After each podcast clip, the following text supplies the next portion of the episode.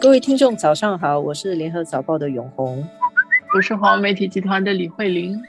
奥运会到八月八日就结束，今天我们想谈一下中国队这次在奥运中的表现，跟他给我们的一些启示，还有他跟其他地方的代表的互动吧。在这次奥运开始之前，我看到报道说，这个中国的体育总局的局长苟仲文啊，他就叫那些运动员来讲话嘛，然后就下了一个军令。感觉上很有压力的，说要坚决遏制奥运成绩持续下滑的趋势。为什么呢？因为中国在奥运的那个成绩，过去三届真的是持续下滑。在二零零八年在北京举行奥运的时候，中国是拿到五十一面金牌，是金牌榜第一。在四年以后，伦敦奥运的时候，他的金牌从五十一面减少到三十八面，金牌榜第二。再多四年到里约奥运的时候，他的金牌数量从三十八面再进一步下滑到二十六面，变成金牌榜第三名。那时候我们就说，哎，他要是继续再下滑，就连头三名都没有了，要站在地板了。就觉得这一次中国代表队去奥运的那个压力很大。其实下的这个军令，你说压力很大，但是他也没有定一个目标，说必须要拿多少多少啊。只要成绩不下滑，就已经是不错的。这个其实相对来说压力可以减少一些。对，而且那时候因为说很多人退役嘛，这次的奥运延后了一年，所以有一些运动员，有一些明星运动员是赶不及参加，他们年纪大了。但是呢，哎，现在这个中国的目标达到了。它没有持续下滑，到今天我们录音的时候是星期二，中国的金牌数已经有三十面，所以已经比里约奥运的二十六面多了四面，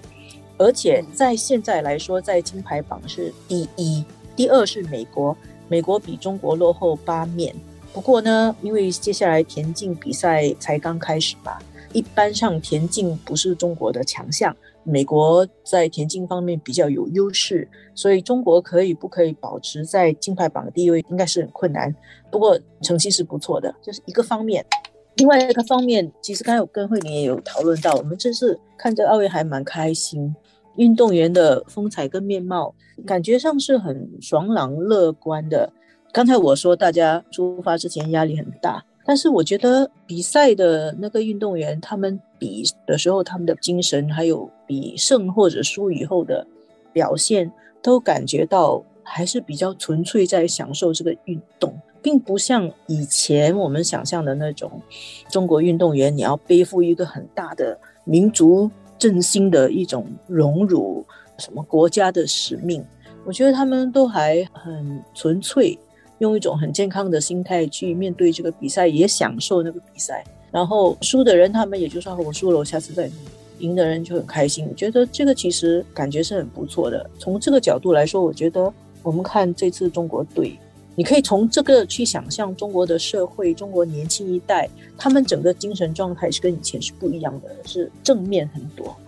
看到，比如像《纽约时报》还有一篇文章，在批评中国对待奥运的这种。方式，我想作者本身可能还停留在冷战时代，在看这种共产国家，包括当然中国。的培训运动员参加奥运，跟对他们的期望的这种视角去看，他觉得他们就是非赢不可，而且就是非常极端的一种训练下，就是为了要得到金牌。我觉得这样的一种视角有一点过时。你真正去看，无论是运动员场上的表现，或者是场下他们在社交媒体上所呈现的，他们所说的那些话，其实这些年。你都已经看到他们的用词，他们的整个展示出来的风貌，其实是非常的不同的，很个性化。其实有些，这次那我们看到中国的话，我们也看到两岸三地，看到台湾这次他是以中华台北队的名义参加，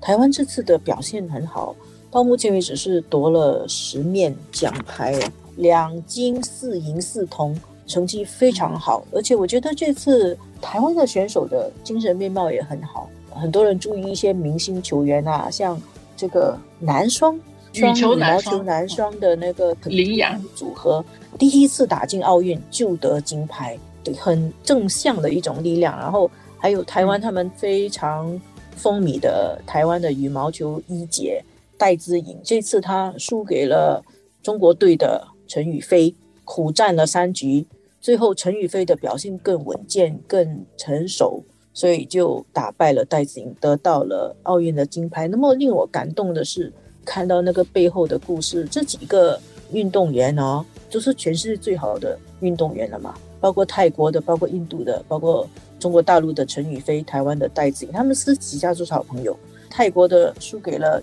戴资颖，他就在 Facebook 祝贺戴资颖会赢。后来戴资颖输给了陈雨菲，那么戴志颖的手下败将印度的新度跑过去安慰他，还跟他讲：“我都明白你的心情。”然后戴志颖就抱着印度的新度哭。我觉得这是很感人、很感人的地方。所以这些运动员，他们真的是超越了比赛，他们可能更多是跟自己比，超越了那种国籍甚至是肤色的那种隔阂。他就是对我的对手，也是我的朋友，甚至我在对手身上得到了慰藉。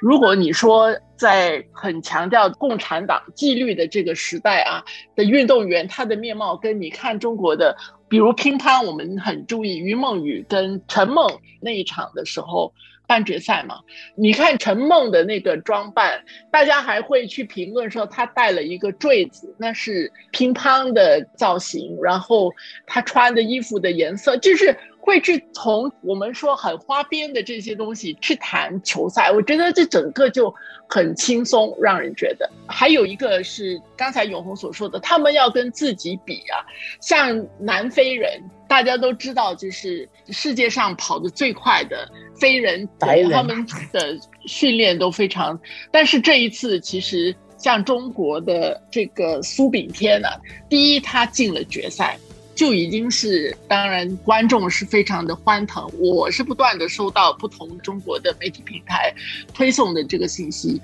后来他没有得到冠军，他其实排第六，但是他用九秒八十三这样的一个速度，呃，他们叫做中国速度。跑到第六的时候，其实对中国来说，几乎是把它当成是世界第一来看，就是觉得黄种人能够跑得这么好，自己给自己创了一个记录，这样也是一种自我挑战的一种精神。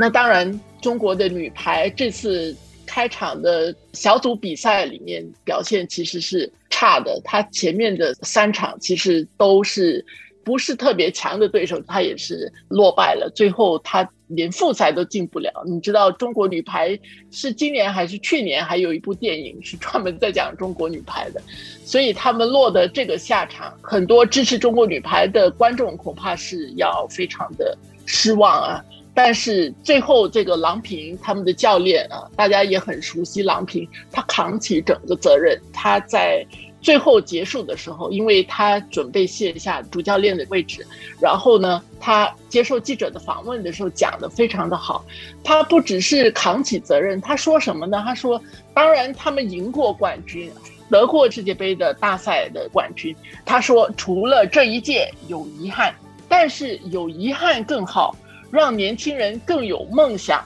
渴望去追求下一个目标。”这种讲话，这种气度，真的就是一个中国的有历练的运动员在对待体育、在对待人生的这样的一种看法，其实是非常深刻的。